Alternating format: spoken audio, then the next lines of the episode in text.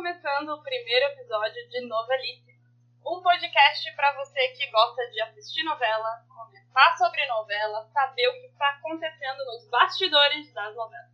Eu sou Cássia Matei e para você me conhecer um pouquinho mais, eu sou jornalista.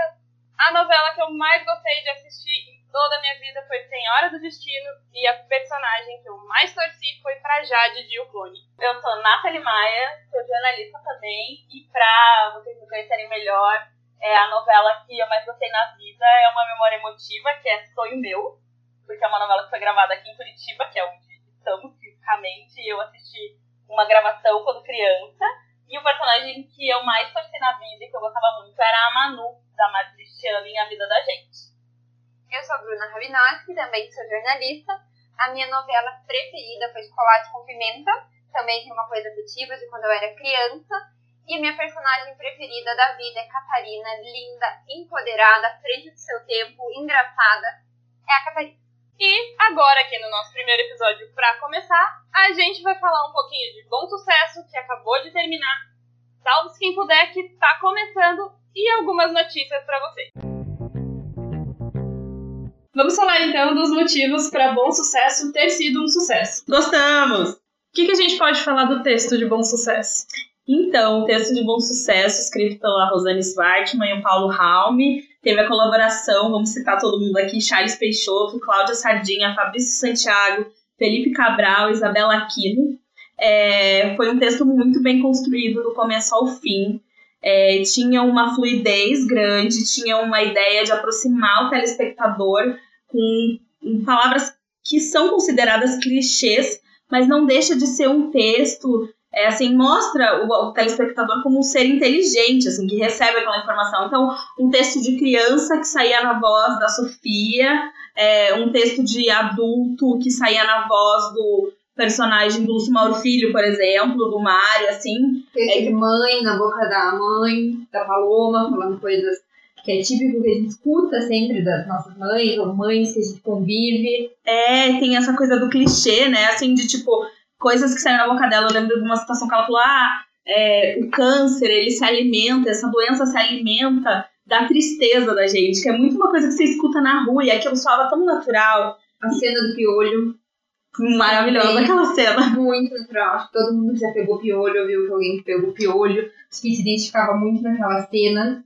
E acordando para ir pra escola, né? Eu acho que tem um ganho das novelas nos tempos atuais de não ter aquela cena tão ensaiadinha, né? Assim, acho que também os atores tinham um pouquinho de liberdade para improvisar, mas a gente sabe que é, muita coisa ali era construída. O texto do Alberto, que era brilhante, é, a Rosane e o Paulo até contaram, né, que todo, quase todo o texto do Alberto era do Charles Peixoto, que é super veterano na TV.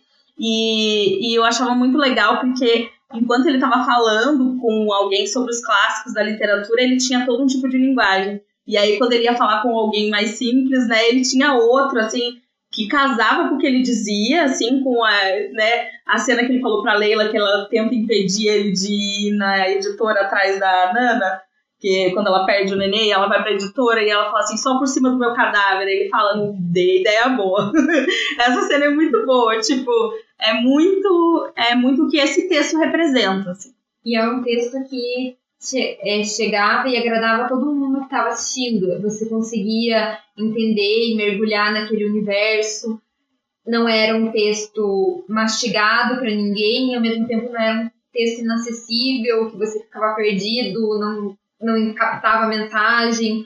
Então foi realmente era maravilhoso escutar, assistir, refletir. Agora, o principal amor não é o romântico. Então, isso foi uma coisa muito legal de Bom Sucesso, que foi uma novela que teve vários casais super chipáveis, Gabi Sente, Maloma, mas a relação principal da novela, que deixava muito claro, era o amor não, é, o amor não romântico, que chegava a competir com esse amor romântico. Tiveram é, várias relações muito lindas, é, familiares, é, com Alberto e Sofia, Nana e Sofia, é, Ramon e Alice. E isso era muito bonito. É, é as pessoas torciam para aquele pai com aquela filha, para eles se reencontrarem, para a filha perdoar o pai, para eles criarem laços. É, as pessoas se comoviam com a neta, que tinham medo de perder o avô. E às vezes a torcida era maior para cenas que apareciam esses familiares, esses laços não românticos, do que o casal, que também era super queridinho, super chipável, mas eles competiram lado a lado.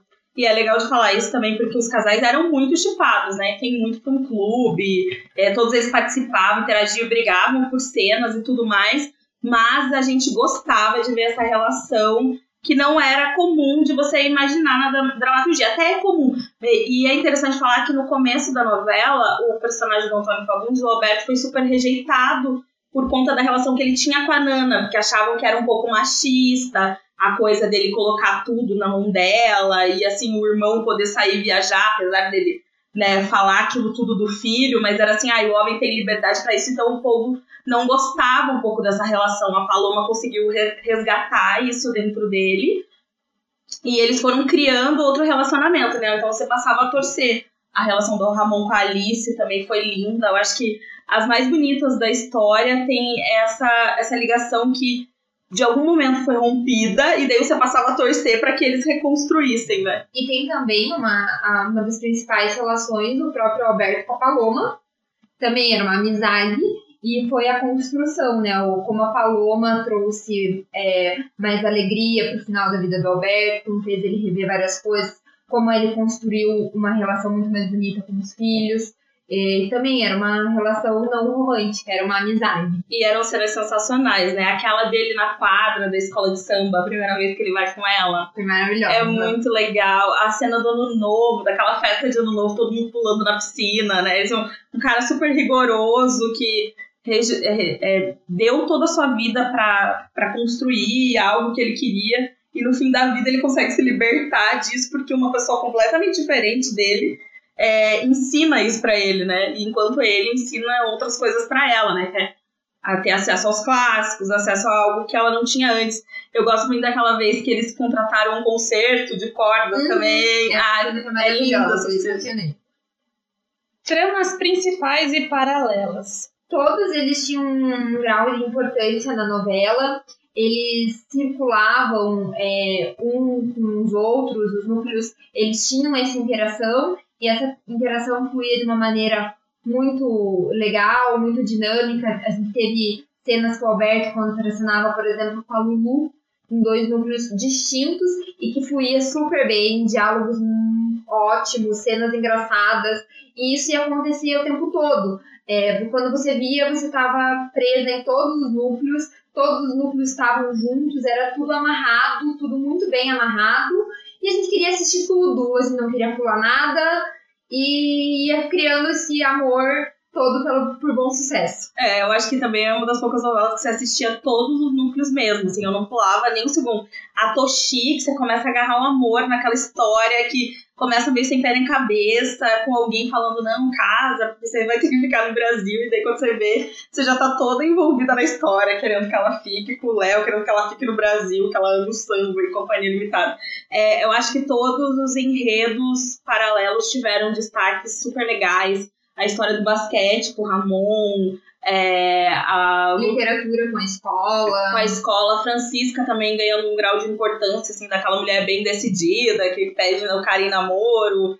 É, tudo se resolvia muito bem e todas tinham um grau de importância. Assim, a entrada da Vera, da Isla Vieira, também deu toda um, uma carga para aquele núcleo, né, da Eugênia e tudo mais, que poderia ficar um pouquinho mais afastado, porque o Machado, se você pensar, o Machado é um, um super coadjuvante, porque é só o advogado Alberto, assim, ele não tem muita função, não sei resolver tudo, mas por conta do Vicente, por conta da Eugênia, com a entrada da Vera, eles tiveram outra relevância, outra importância na história, então era muito legal. Direção e atuação. Então, a direção do Luiz Henrique Rios, é, eu acho que ele tem um casamento super legal com a Rosane e com o Paulo, já de anos, de outros trabalhos e tal, mas eu acho que ele conseguia mostrar isso nas cenas de estar tá todo mundo muito afinado, assim, na mesma sintonia, na mesma percepção, assim. A Ingrid Guimarães falou no papo de novela que não tinha cena de passagem na novela. Cena de passagem é quando você grava uma cena que não tem relevância dramaturgicamente, né? E que ela só serve como uma cena de passagem no capítulo, mas que todo mundo entrava muito afinado pro set. Então isso isso se via. E eu acho que o maior exemplo, o exemplo mais claro disso tudo foi eles terem gravado aquela cena da Sapucaí um ano antes, quase um ano antes da novela ir ao ar, e estar então em sintonia, porque foi a primeira cena que a Grazi e o Antônio Fagundes gravaram, é, sem saber o futuro do personagem, né? E importante lembrar que eu acho que só gravaram com os dois, apesar de fazer muito sentido para a história, mas também que é, novela é uma obra aberta, tudo pode acontecer, assim como o público pode amar, podia rejeitar aquela relação ao longo do tempo. E aquilo foi em perfeita ordem. Então acho que todo mundo, assim, desde as crianças até os atores mais velhos, é, todos os núcleos eram muito bem dirigidos. E os personagens, além do de tudo ser muito bem dirigido, os personagens bem construídos, os atores pareciam estar muito confortáveis nos papéis, ficava tudo muito natural. Os bordões que eram usados, tanto como se organiza Paloma, é, o eu fico como, que a Lulu usava muito, era muito natural. É, parecia que você imaginava aquela pessoa falando aquilo mesmo. É, nenhum momento ficava forçado. Então, acho que teve muito também da, da entrega desses, desses atores, é, a atuação deles resultou também em toda essa. com personagens bem construídos e uma direção aí bem sólida. E lembrando que eu acho que eram personagens também muito ricos, que tinha uma linha muito tênue para você cair ou no caricato ou em algo rejeitado. Por exemplo, o maior exemplo disso é a Fabiola Nascimento. A Nana, ela tinha, assim, é um fio para ela cair na personagem chata, no desgosto total do público. E a direção e a atuação maravilhosa da Fabiola, claro, conseguiram reverter isso, assim, que você tava torcendo, você torcia para aquela mulher que fazia cagada também, que foi muito rude com a Paloma, quer dizer, teve um embate com a mocinha da história, né? Assim, a Paloma vai quase presa porque ela participa da chantagem do marido e ela tava enganada ali por aquele marido, então eu acho que dá para personificar quase toda essa história de direção e personagens um pouco nisso, em todos os outros, mas assim, é uma linha tela. Até a própria Grazi, eu lembro de ver as chamadas e falava assim: será que vai convencer? Tipo, a Grazi, uma doméstica, doméstica costureira, mãe de família, que chega em casa, faz sua janta e tudo mais. A Grazi vinha de papéis é, mais empoderados, assim, né? Veio da Larissa em Verdades Secretas, e quando ela fez o outro lado do paraíso também, era toda uma mulher sexy e etc. E aí chegar e colocar ela como doméstica, mãe de três filhos, e que um pai a gente não sabe quem é, o outro abandonou ela. Quer dizer, como é que convence isso, né? Que você olha e fala, não, não vou ser convencida disso. Mas quando você vê em cena, tava tudo muito perfeito, muito bonito. Então, por isso, direção e atuação. E o que, que vocês têm para me contar sobre o lado lúdico? Foi muito bem feito. Acho que mexia com a memória emotiva, afetiva de todo mundo. É, a encenação dos clássicos, quando o Alberto estava lendo para Paloma e ela começava a se teletransportar para aquele mundo da literatura, é, acho que as pessoas se identificavam muito. E acho que as pessoas, quando leem, quando escutam alguma história, constroem isso também na imaginação, tentam se colocar no livro, entender o que são aqueles personagens. Então a gente embarcava nessa história, a gente entrava, a gente também mergulhava no mundo dos livros com eles. E foi uma construção toda feita de forma gradativa, isso ia acontecendo, a gente mergulhando em cada vez mais envolto. E eu lembro que eu cheguei a pensar, né, quando a morte do Alberto se aproximando, qual que ia ser o livro que eles iam amarrar com a morte do Alberto, qual que ia ser o desfecho, e se o, a última cena ia ser mesmo uma leitura de um livro, qual que ia ser esse livro. Acho que a gente vai... O lúdico mexeu mesmo com todo mundo e acho que foi um dos grandes ganhos aí que, que o público teve foi a literatura inserida na novela e de uma forma tão bonita e tão leve como foi. É, e não dava para imaginar, né, que as pessoas embarcassem Você pensar assim, é quase que um, uma novela infantil dentro da novela, sabe? Assim, eu não sei se, eu, se alguém me falasse assim, ah, a Globo vai encenar clássicos da literatura dentro de uma novela, eu ia, tipo, comprar. Ah, não, acho que não vai dar certo. Mas dava muito certo, porque eles estavam sempre.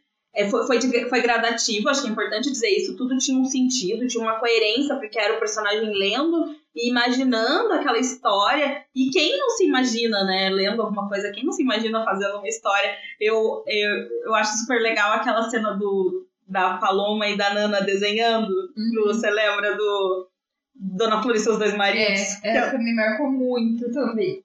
Que ela fala, ah, eu até sonhei, porque ela falou, a Nana pergunta, né? Ah, mas você teria coragem de ter dois maridos, o Ramon e o Marcos? E daí ela fala, ah, mas sabe que um dia eu sonhei? Porque é muito do imaginário, né? Fora que a repercussão disso para fora das livrarias foi gigante.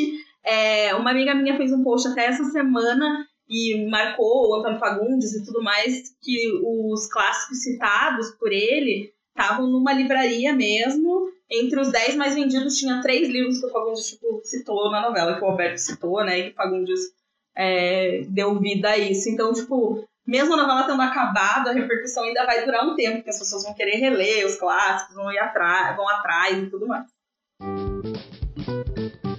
Todo dia eu ouço vocês comentando como o bom sucesso foi incrível. Capaz. Imagina. Só um pouquinho, né? Se a gente fosse hoje ranquear novelas, eu tenho certeza que Bom Sucesso ia estar no topo para vocês duas. Mas a gente sabe que teve muita coisa boa, teve muita gente boa, e para isso a gente criou o prêmio aqui do Novelíssima, que é o prêmio Felomenal. A gente vai dar esse prêmio todo fim de novela, então você que está aí ouvindo hoje já vai acompanhando as próximas novelas, que vai ter prêmio Felomenal de volta. E vamos começar então o que, que foi bom e o que, que merece um mais ou menos ali, porque esse prêmio é assim: tem coisa muito boa, mas também tem destaque porque não funcionou. É bem isso. E lembrando, a Globo tem o Melhores do Ano, o SBT tem um troféu imprensa e a gente tem um fenomenal que é muito melhor que isso aí. Que isso aí tudo. Gravem esse nome. Gravem esse nome. Então vamos para a nossa primeira categoria. É a treva. Essa categoria já entrega, só pode ser para um núcleo, uma, um personagem da história que muita gente se pergunta por que, que ele entrou, que é o Elias.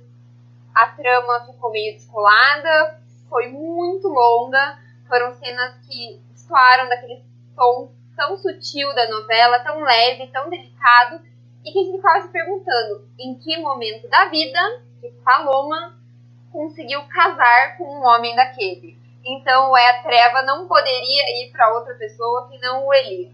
Eu e a Bruna, todo dia, a gente olhava e falava: quando vai acabar? Era contagem regressiva só para acabar esse enredo. Não deu dessa vez pro Marcelo Faria, que fez muito bem o papel, mas o Elias realmente a treva.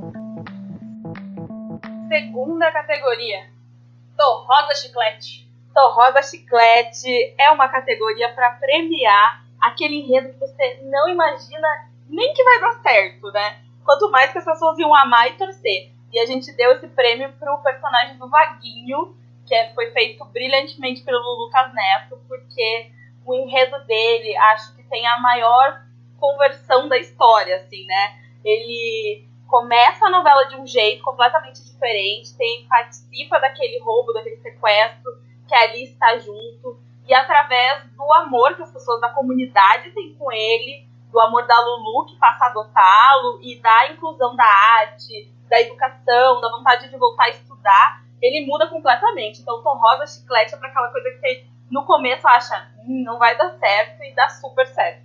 Foi muito bem construído e assim pegou todo mundo de surpresa.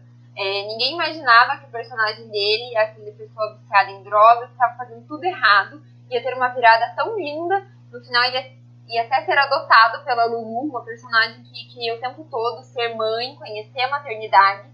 Então, realmente foi muito surpreendente, caiu o queixo. Então, o Vaguinho fica com o Torrosa Chiclete.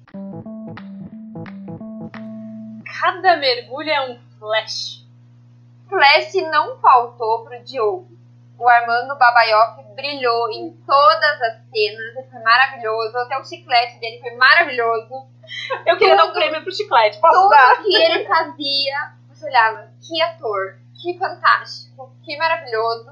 E ele era um vilão, mas ele tinha muitos trejeitos cômicos que ele ganhava as pessoas, ele conquistava o público de uma certa forma. Ele despertava o ódio, mas ele também fazia a gente rir. E então ele brilhou em todas as cenas e foi realmente cada mergulho um flash. Acabou a mamata, né? Quando ele chegou na editora. Não, o Babaioff realmente ele tava sensacional em qualquer cena e não tinha como, assim, naquele começo, então, que ele tava na casa, cada vez que ele reclamava, esse velho não morre, ou ele cantava alguma coisa, você queria não rir, mas ver. E ele era uma, um personagem caricato, sim, né? É, era um pouco caricato, mas casou muito bem e o Babaioff fez brilhantemente. Então, assim, todos os mergulhos do Diogo foram flash a novela toda.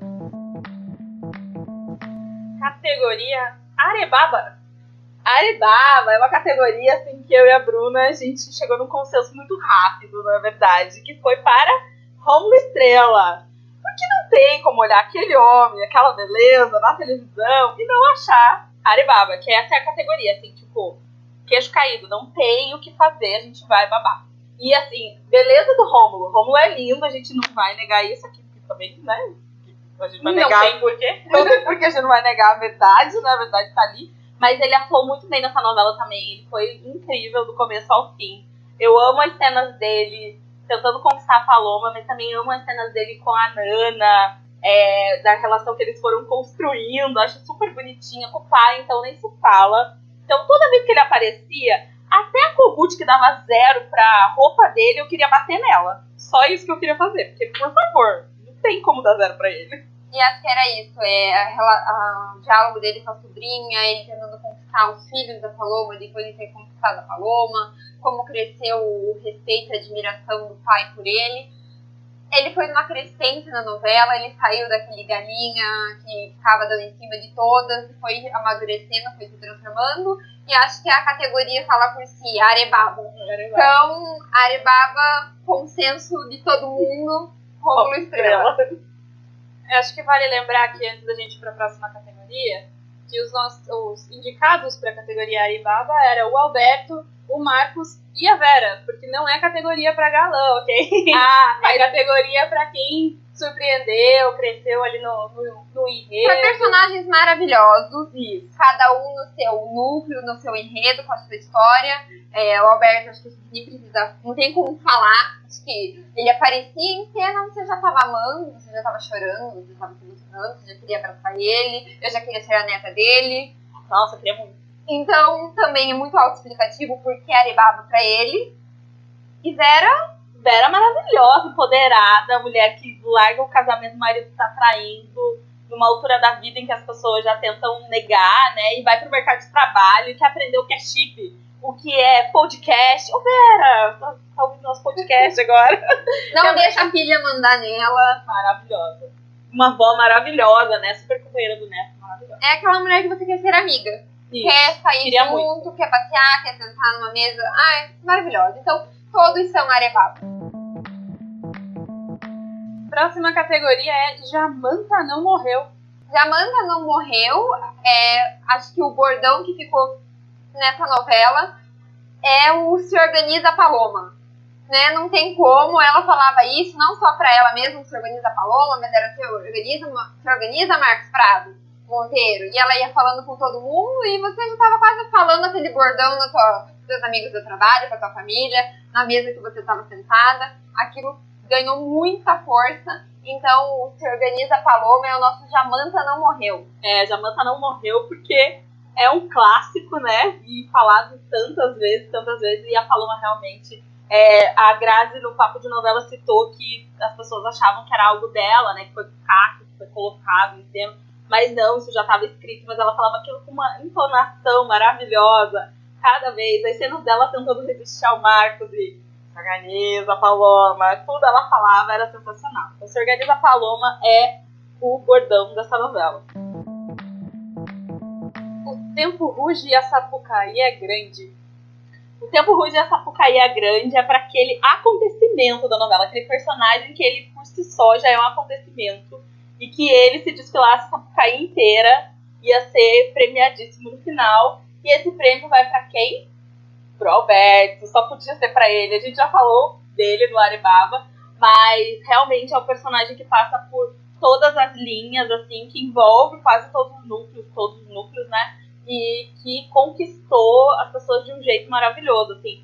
Que tinha cenas tão empolgantes com a Sofia, assim como as cenas recitando os clássicos da literatura. Nossa, eu queria Antônio Fagundes narrando a minha vida. Alguém coloca ele assim, só pra eu narrar um trecho, só pra eu ver como é que fica na voz dele. Porque ouvir ele lendo aqueles clássicos era maravilhoso. Todas as cenas dele eram maravilhosas. Ele com o Mauri brigando com o médico, discutindo instinto médico. Tudo que ele fazia na novela era maravilhoso. E eu acho que também vale a analogia, né, com o tempo de Sapucaí é grande, que ele tinha pouco tempo de vida, mas ao mesmo tempo ele queria viver muito, ele queria viver intenso aqueles últimos meses que ele tinha. Então a, Sapuca, era grande para ele. E então o Alberto é o vencedor dessa categoria. Merecida. A próxima categoria, eu sei que foi difícil decidir um vencedor só. Então vamos lá. Né brinquedo não. Nossa, essa categoria foi difícil pensar em, em histórias e pessoas, personagens que poderiam entrar, muita gente podia estar participando aqui. A gente escolheu alguns temas que foram tratados de maneira muito bacana. E acho que um deles que me, que me marca muito é a solidão da Silvana, aquela mulher com tantos seguidores, que faz tanto sucesso no mundo das redes sociais e ao mesmo tempo se sentia tão sozinha, tão sem amigos e se aproxima do Mário por isso, porque ele era o amigo de verdade que ela não tinha, quem ela podia confiar, quem ela podia ser ela, conversar. Então foi, foi mostrado de uma forma tão bonita a solidão dela e ela merece estar nessa categoria. É, e não é brinquedo não, é por todos esses temas que a novela tratou de um jeito em que apesar de bem-humorado, às vezes de leve, não foi pejorativo para nenhum dos temas, né? Então a saída do armário do Pablo, tratada E não do... fugiu de nenhum tema, né? Não fugiu, e a saída dele, por exemplo, é, tratada dentro de uma novela, novela dentro da novela, né? Que falava os assuntos, Relvas da Paixão, Precipício do Amor Amava. É, isso foi muito legal de ser falado. Importante a gente lembrar, e que merece todo o prêmio do mundo, foi o primeiro beijo gay de uma novela das 7, de uma novela das 19 horas, sem qualquer anúncio. A gente não sabia que aquele dia passaria o beijo, não estava no resumo, não estava em nenhum local. Uma cena absolutamente normal, como deve ser normal. É, a questão do Jorginho também, como faz a Sofia ali, aquele pai que entra na vida da Nana de um jeito estranho, né? Ali naquele começo e tudo mais, que engravida e que depois assume, né? Homossexualidade. E como mostra a família do jeito que é, a construção e que o amor que permeia tudo. Ele estava com o marido dele no processo de adoção de uma outra criança, aquela filha que amava e entendia e queria conhecer o irmão, e a mãe conhecendo, que era casada com o tráfico, mas depois foi se reaproximando e se apaixonando pelo aquele amigo de infância, e todo mundo era ligado pelo amor. Eu sou uma mulher de categoria. Ai, mulher de categoria é o que não faltava nessa novela. Aliás, tem uma coisa que a gente pode falar é da presença feminina super forte, assim. Todas elas, Paloma, Nana. Mulheres maravilhosas. Francisca, Lulu, tem uma paixão pela Lulu, porque essa mulher era maravilhosa, empoderada, engraçada, correu atrás de ser mãe, enfrentou tudo. É, Gisele, que também teve o um momento dela, a redenção dela, que ela acordou, do que ela fazia. Super decidida também, Super né? Assim, ia perder o cara que ela gostava, mas por aquilo ela foi atrás. Sabia que podia conseguir até de morrer e, e levantou a cabeça e foi atrás do que ela achava que era certo. É, eu acho que todas elas, a Vera com aquela força que a gente já falou, a Gabi, que era uma menina, né, assim, exemplo pra geração toda empoderada que respondia, a Eugênia, que ia lá falar da mãe dela, ia lá com vontade e tudo mais. Então, todas essas são mulheres de categoria. Inxalá! Inxalá para esses autores maravilhosos, que a gente já falou bastante sobre eles, e que a gente só fica parado esperando qual vai ser a próxima novela deles, qual é a próxima parceria, que a gente já tá sofrendo de abstinência de novela deles. Então, por favor, não descansem muito tempo voltem. Voltem, porque a gente quer vocês de novo na televisão. Por favor, assim, Rosane Paulo já tem um histórico de novelas boas, assim, de sucesso, né, de malhação super premiada e tudo mais. Totalmente demais, era uma novela deliciosa, mas um sucesso, assim, conseguiu superar. Então, assim, Inxalá, porque é uma categoria que a gente fala assim, ai, tomara, tomara que tenham mais. Tomara, tomara que vocês voltem Tem logo, tomara que vocês brilhem muito na televisão, e tomara que a gente fale muito de novelas de vocês. Tô certo ou tô errado? Essa categoria é uma categoria que é aquela categoria que você não tem dúvida, que é aquilo mesmo. E Peter e Sofia, que foram João Bravo e Valentina. Maravilhosos. Você olhava aquelas crianças e, não sei, maravilhosos, plenos, do começo ao fim, né? Queria levar os dois pra casa, queria brincar, queria ser babá deles qualquer dia. Queria estar junto nas cenas Também, nossa, cenas super tranquilas, assim, de, é, de respiro de criança mesmo, não era É. encenado, não era ensaiado. Valentina com Fagundes ali, trocando de igual para igual. O Peter também, umas cenas muito legais de sintonia dele com a Grazi. Então, tô certo errado é que assim, a gente só tá certa, na verdade. a gente deu o prêmio pra ele. É isso mesmo. Essas foram as nossas categorias pro prêmio Fenomenal. E a próxima edição a gente vê no próximo fim de novela. Um outro mérito que eu vou dar pra Bom Sucesso, esse é um prêmio meu pra novela, é que esse podcast nasceu por causa de Bom Sucesso. Palmas para bom sucesso! Isso é verdade. Por que nasceu, Kaka? Porque todo dia tinha conversa de bom sucesso na hora do almoço. Não tinha um dia que não tivesse e o que, que vai acontecer, mas o que, que foi isso, como foi aquela cena. Aí, né, não teve como. Eu parei, olhei e falei, meu Deus, eu pagava pra ouvir vocês. Por enquanto a gente não tá cobrando nada, Kátia. Então aproveitem. Como a gente falou hoje aqui, antes de começar, é hora de enterrar bom sucesso. Salve-se quem puder, já tá no ar e a gente já tem algumas impressões pra compartilhar por aqui. Bem, vamos lá, porque a gente ama novela, então a gente já tá no ritmo da próxima. Me beija, me beija, me beija. Primeiras impressões de Salve Quem Puder. Primeiro, uma mudança de estilo, né? Já notou a nossa, a nossa mudança de estilo aqui no clima. É, a gente tá acostumado com o lúdico, com o literário, com esse texto mais poético e a gente volta pra comédia pastelão, que é o normal de uma novela das 19. Que eu, particularmente, curto bastante, gosto bastante das, no- das novelas das 19 horas. Então tem uma mudança do clássico ali é, pra voltar pra essa novela que era muito mais parecida com o verão anos 90, né? É uma readaptação, acho, do público. Eu sei que é um, tem um público muito fiel, que ama comédia, ama comédia pastelão. Então, assim, é uma. Mas é uma readaptação, né? É um, a gente passou meses com outro tipo de novela. Então a gente tem que se despir um pouco de bom sucesso e olhar um pouquinho com carinho pro que tá passando agora, que é salve. Exato. Eu mesma sou uma pessoa que acabo curtindo mais nesse horário uma novela engraçada, porque é o horário que eu geralmente estou jantando, tô vendo alguma outra coisa, então sentar no sofá, conseguir olhar pra TV e dar risada, sem nem que eu assista só cinco minutos da novela, pra mim já, já vale a pena. É, então acho que assim, vale frisar, assim, a história começa com as três, né, protagonistas. É, a Kira, a Luna e a Alexa, né, vividos pela Débora Seco, pela Juliana Paiva, pela Vitória Estrada. E a gente teve, a gente sentiu uma certa estranheza ali no início, né, com algumas cenas muito repetidas do pastelão, assim, acho que nesse começo isso acabou causando uma estranheza maior, porque era muita um exagerado. Pesaram um pouco a mão em algumas cenas. Então, confesso que a impressão foi um susto. De estranheza mesmo. Assim, Nossa, mas não para de acontecer, sempre foi assim. É, é, coisas Tudo, né? cômicas atrás de coisas cômicas que às vezes pra pessoa pode não ser tão cômico. É, e acho que a Vitória tá um pouquinho acima do tom, assim, acho que as três são muito boas, fazendo o que fazem. Acho que a Débora tava, tá muito bem no papel, porque acho que ela faz isso sem problema algum. É, assim, é a Darlene que deu certo na vida, é a Alexa, entendeu? Então, assim, plena, assim. A Paiva, a Juliana é muito boa fazendo que faz, mas temos risco com a personagem da Juliana. Ficar muito água com açúcar, muito insossa. E Kira e Alexa sobressaírem.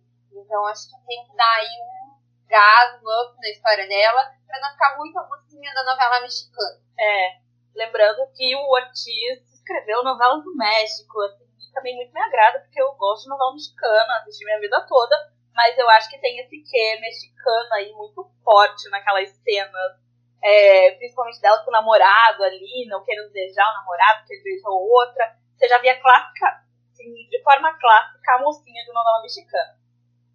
É, a gente destacou aqui a- as atrizes, mas o- algumas das situações que, que a gente está comentando vem do texto. Então, Às vezes a gente tá achando a Kira um pouco exagerada, um pouco fora do tom, mas a gente não sabe até que ponto ali o que é o que foi escrito ou se a atriz tá improvisando. E o diretor também, né? O diretor pode dar um, um alerta, assim, pra ver se tá acima do tom. Claro que as cenas foram gravadas no início, então não tem volta, mas talvez aqui pra frente é, as cenas de medo, assim, ali na trama, as cenas de drama que a Vitória fez foram muito melhores, inclusive. Gostei muito mais dela se despedindo ali do namorado no telefone, naquela noite que os bandidos pegaram elas e tudo mais. Eu acho que ela fez super bem. Ela se culpando e conseguido segurar a Luna, achando que a Luna podia ter morrido. Também ela saiu super bem. É, a gente tá falando, parece que a gente tá falando mal, né? Porque a gente tá não ter mas a gente tem muitas apostas pra salve quem puder. Temos, sim. Inclusive, vamos falar de uma delas agora aqui. Par romântico. Temos muitas apostas, tenho muita aposta no João Baldacerini Já chipamos um casal. com Débora Seco. Eu quero mandar um recado, eu te, pelo amor de Deus, você não me deixa, não me faz terminar essa novela se o João não ficar com a Débora, tá não bom? gongue o nosso casal de novo, por favor. Igual a gente ainda sofre com haja coração. Então, por favor, olhe com carinho desse casal que já chipamos. Nem começou, já chipamos. Santinho e Beto é assim, algo que a gente vai levar pra vida. E o João é ótimo fazendo comédia e a Débora também tá super bem, então eu acho que tem tudo pra gente super chipar. Pra dar liga, né? Eu também acho. É uma, é uma grande aposta. Outro casal também que pode dar muito certo é o Thiago Fragoso Com a Vitória com a Estrada. Vitória Estrada. Acho que o enredo ali pode ser legal se super bem aproveitado. E também Juliana Paiva com Felipe Simas. Acho que ali na cena, já que eles encontraram no furacão, já teve uma química, por mais que tenha sido rápido, que não tenha tido muito diálogo. Acho que a gente já ficou impactado com os dois.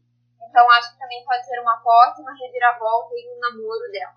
É, acho super, achei super bom essa cena de culpa. Sim, que eu não chamaria a pessoa de anjo que eu acabei de conhecer, que eu não sei o passado, eu não sei ainda. Podia ter chamado de moço, mas tudo bem. a gente vai relevar esse anjo aí, tá bom?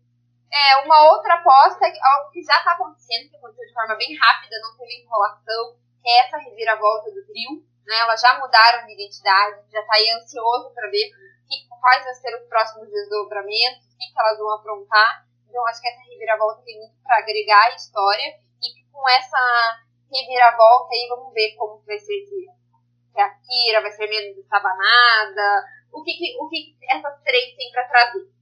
E tem também os novos enredos, né, que praticamente não foram apresentados. É uma coisa que eu sinto falta. O enredo da ginástica, ele ficou muito por cima, não dá pra entender direito. É, a própria personagem da Sabrina Petalha lá do a Micaela, que com certeza também tem alguma história pra contar. Então esse começo ainda tá muito demoroso. Mas temos muitas apostas por causa quem quiser. Não vamos desligar o olho, estamos de olho. Estamos olhando com carinho. Isso aí. É, tá tudo muito no começo ainda, a gente já teve uma, uma impressão geral, assim, mas eu tô muito esperançosa. Porque, como Ah, eu disse, eu sou mais da comédia. As apostas são boas, as apostas boas, são boas. Tá boa. Vamos, Fim da vamos conferir, mas acho que tem tudo pra agradar.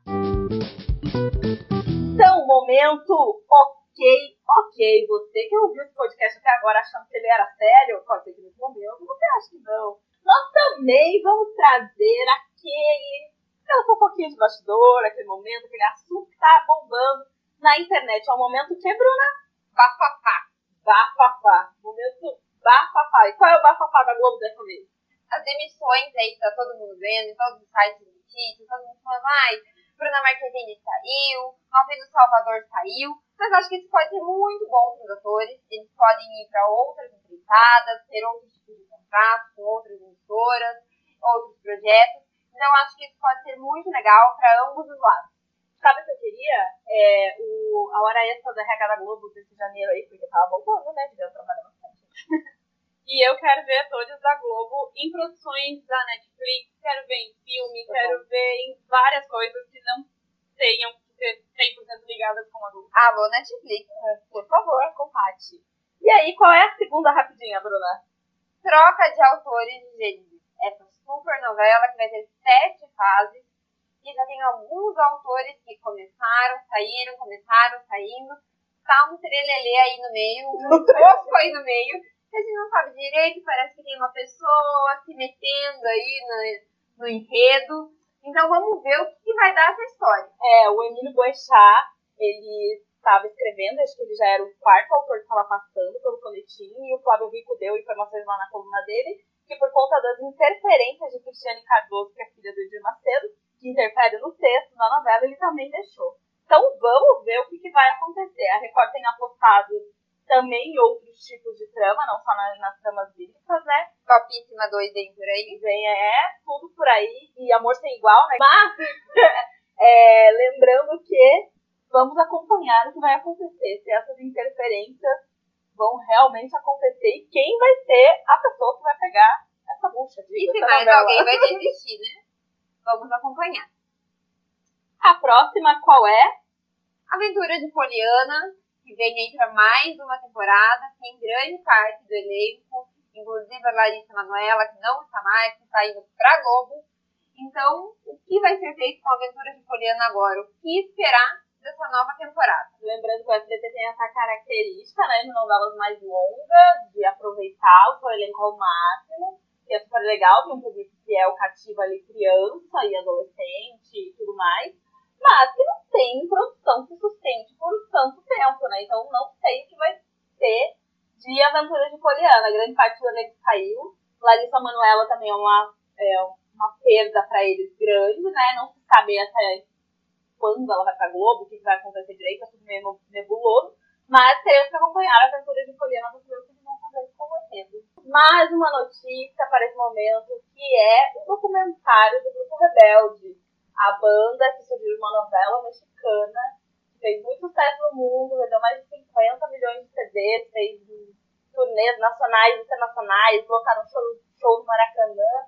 Então, eles estavam há 10 anos esperando alguma coisa que a gente não sabe até hoje qual é, é pra fazer esse documentário sair. Agora lançaram o trailer e tudo mais. Então, os fãs estão felicíssimos com isso. Lembrando que Rebelde é uma novela da Televisa, original da Argentina, da Cris Morena, que é a mesma autora de Chiquititas e Floribela, que vendeu para o Pedro Damião e eles construíram esse fenômeno todo. Então, fãs de Rebelde, aguardem. O primeiro episódio do Novelíssimas fica por aqui. Se você gostou, já se inscreve para você receber os novos episódios. Eu não sei se você está ouvindo pelo Spotify, pelo Deezer ou por onde for, mas já, já se inscreve aí que sempre vai ter uma coisinha nova. E também aproveita para seguir a gente no Instagram, novelíssima, que a gente está com conteúdo especial para lá. É isso aí, na próxima semana a gente está de volta falando de todas as outras novelas, Arma 6, Amor de Mãe, é, todas as novelas que estão para estrear, tudo quanto é novidade, a nossa análise única, especial, maravilhosa, aquela. Conte com a gente. E se você discorda, concorda com alguma coisa, pode comentar. Se tem alguma sugestão também, algum tema bacana que você não escuta e não vê por aí, também pode dar de ideia que a gente vai escutar você. Então é isso. Até semana que vem. Tchau. Adeus.